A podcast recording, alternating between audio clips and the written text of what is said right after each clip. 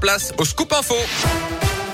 C'est avec vous, Gaëtan. Bonjour. Bonjour Yannick. Bonjour à tous. On débute avec vos conditions de circulation. Des ralentissements en ce moment aux deux entrées du tunnel sous Fourvière. C'est compliqué également dans le secteur de Valmy, dans le 9e arrondissement. Accident signalé rue Marieton. Et puis quelques ralentissements également. C'est beaucoup plus léger sur la 46 Sud en arrivant sur Manicieux en direction de Paris. Je vous rappelle que la journée de demain sera classée orange dans les deux sens par bison futé. Ce sera dense, notamment sur la 43 entre Lyon et Chambéry avec le dernier week-end des vacances d'hiver.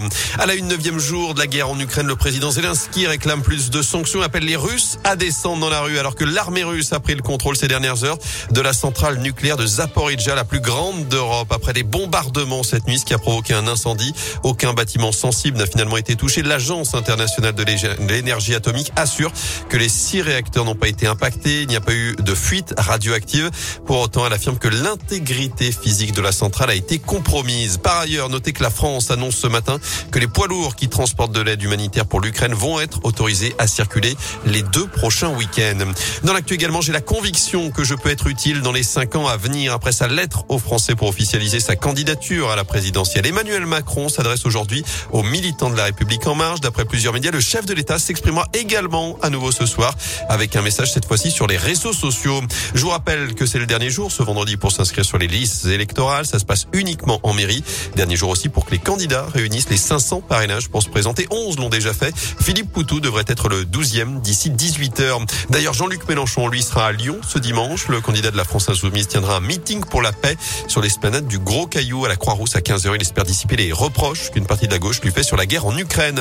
Jean Castex, lui, sera aussi près de Lyon lundi. Il va visiter le site de Sanofi à Neuville-sur-Saône. Il posera la première pierre d'une usine qui permettra la fabrication de plusieurs vaccins simultanément avec à la clé la création de 200 emplois.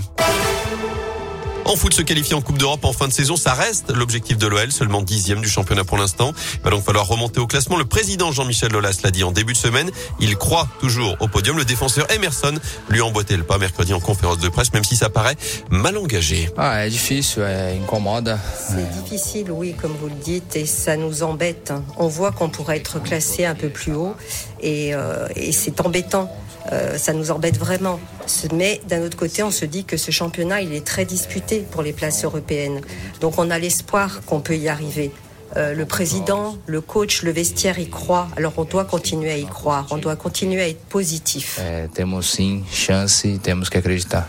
L'OL qui se déplace à Lorient ce soir à 21h en ouverture de la 27e journée de Ligue 1 sans Léo Dubois ni Tanguy Ndombele blessé et puis Caroline Garcia en quart finale de l'Open 6e sens métropole de Lyon. Elle affrontera la Belge Van Vank à partir de 17h30 au Palais des Sports de Gerland.